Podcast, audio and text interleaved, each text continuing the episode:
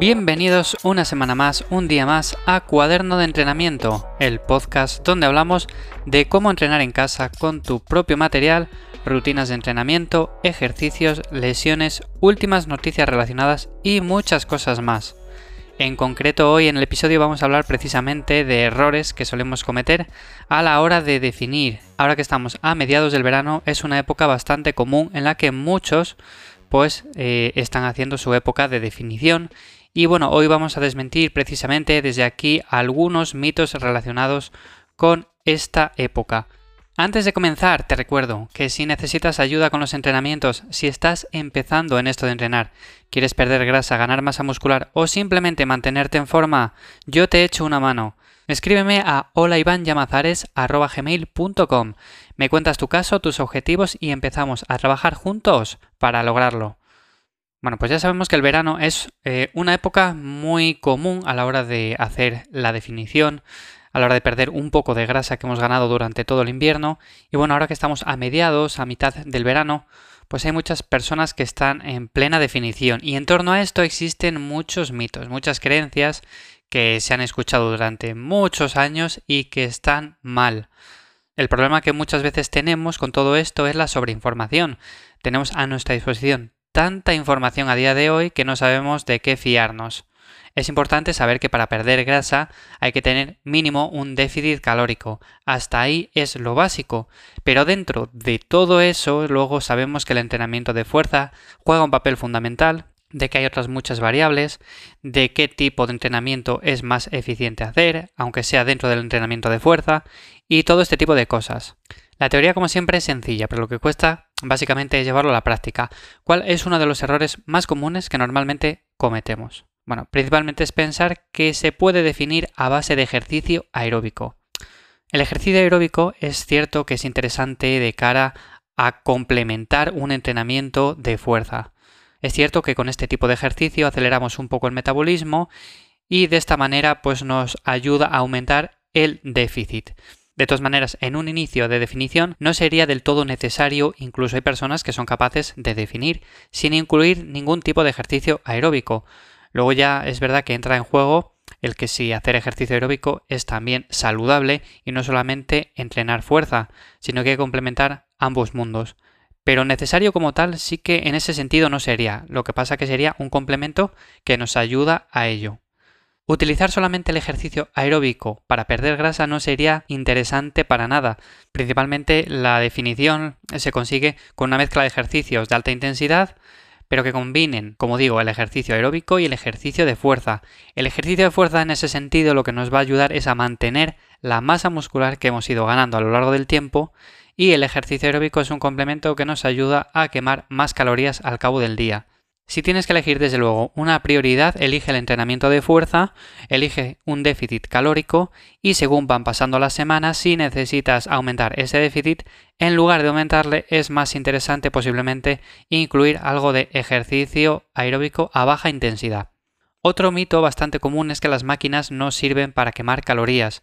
O por ejemplo que solo necesitamos realizar ejercicios básicos, ejercicios multiarticulares, porque con las máquinas no vamos a conseguir absolutamente nada.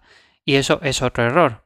Ya hemos comentado, tanto en este podcast como en el podcast de Café y Hierros, que el ejercicio multiarticular, el ejercicio básico, es imprescindible y es en el que debemos de basar nuestros entrenamientos. Pero sí que es cierto que una vez cubierto lo básico, el ejercicio accesorio, el ejercicio más analítico, también con máquinas, pues nos da un estímulo también diferente y del cual nos podemos aprovechar. Por ejemplo, si queremos entrenar piernas, lo que no podemos basar nuestro entrenamiento es solamente en hacer sentadillas. Tenemos que hacer sentadillas como ejercicio básico, como ejercicio fundamental, que nos va a ayudar muchísimo a mantener esa masa muscular. Y luego tenemos también otros ejercicios más analíticos y, por qué no decirlo, también tenemos ejercicios en máquinas que son completamente factibles a la hora de realizar este tipo de entrenamientos. No quiere decir que todo lo que hagamos tiene que ser eh, básico o todo lo que hagamos tiene que ser en máquinas, ni nada por el estilo. Si bien es cierto que la prioridad en ese sentido debería ser el ejercicio básico y pesado, el ejercicio en máquinas es también complementario. Y es que cuando estamos hablando de hipertrofia lo que no podemos hacer es basarnos simplemente en un patrón de movimiento repetido a lo largo del tiempo. No podemos hacer sentadillas, sentadillas, sentadillas, sentadillas, porque sí que vamos a desarrollar unas buenas piernas, pero no vamos a trabajar otras cualidades. Tenemos que realizar otro tipo de ejercicios. Basarnos solo en uno para trabajar un grupo muscular es quedarnos demasiado cortos, es limitarnos a nosotros mismos. Entonces, ¿el trabajo con máquinas sirve?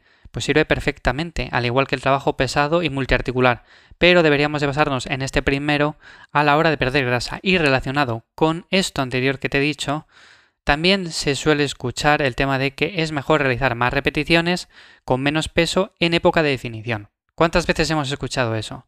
Bueno, pues es otro mito más. Si tuviera que darte solamente un consejo acerca de cómo deberías entrenar en época de definición en comparación con época de volumen, te diría que debes entrenar exactamente igual y que no deberías de variar absolutamente nada. En primer lugar, porque lo que queremos con el entrenamiento es mantener el músculo, como ya he dicho, que hemos ido ganando. Y esto lo hacemos básicamente intentando semana a semana no perder fuerza, intentando bajar marcas que habíamos conseguido anteriormente.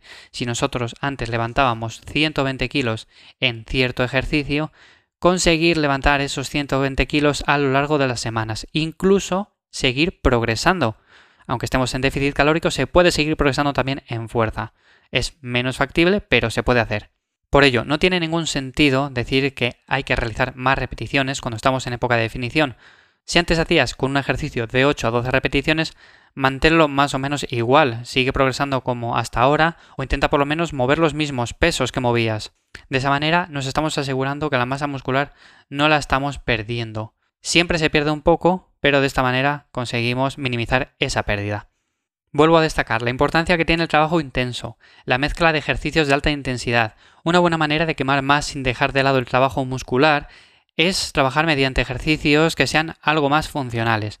Pero sin duda es un error pensar que entrenar con menos peso y más repeticiones pues nos va a ayudar a quemar más calorías y por consiguiente quemar más grasa. Y otro error común que también se suele dar en cuanto a pérdida de grasa, en cuanto a definición, es pensar que solo el entrenamiento tiene importancia y que la nutrición puede pasar a un segundo plano. Es cierto que el entrenamiento es importante, pero es cierto que la nutrición cobra un papel también fundamental. Al final siempre hemos hablado de tres pilares fundamentales como son entrenamiento, nutrición, descanso, que son como las tres patas de una silla en la que si una falla, falla todo. Al final, tú vas a entrenar, pero si no tienes un déficit calórico, no vas a perder grasa. ¿Quiere decir esto que cualquier déficit calórico valga? Pues no, no va a valer cualquier déficit calórico. Al final hay que cuadrar un porcentaje de macronutrientes que sea óptimo de cara a la época en la que estamos. Una proteína mínima, unas grasas mínimas y unos carbohidratos adaptados.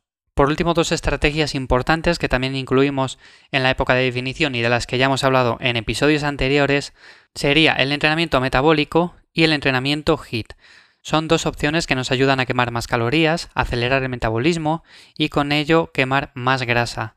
En conclusión, para recopilar un poco lo que he dicho en el episodio de hoy, lo principal y más importante es un entrenamiento adecuado en el que vamos a realizar ejercicios básicos para mantener esa fuerza que hemos ganado y con ello mantener en la medida de lo posible el músculo que teníamos, minimizando de esa manera su pérdida.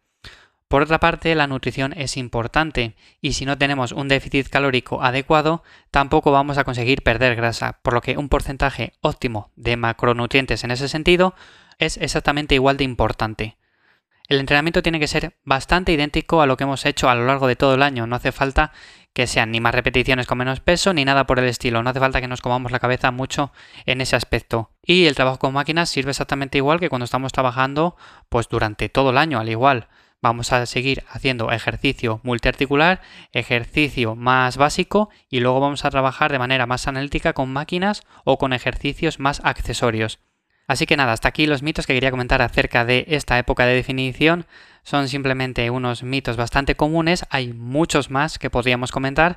Así que bueno, si te ha sido de ayuda este podcast, ya sabéis que me ayuda mucho que lo compartáis por redes sociales. Me encantan todas las valoraciones que dejáis en Apple Podcast, también hay en Evox, que es principalmente donde yo estoy. Y sin más, como siempre, nos vemos, nos escuchamos la semana que viene en un nuevo episodio de este podcast, el podcast de Cuaderno de Entrenamiento, tu podcast acerca de entrenamiento y todo lo relacionado. Un saludo.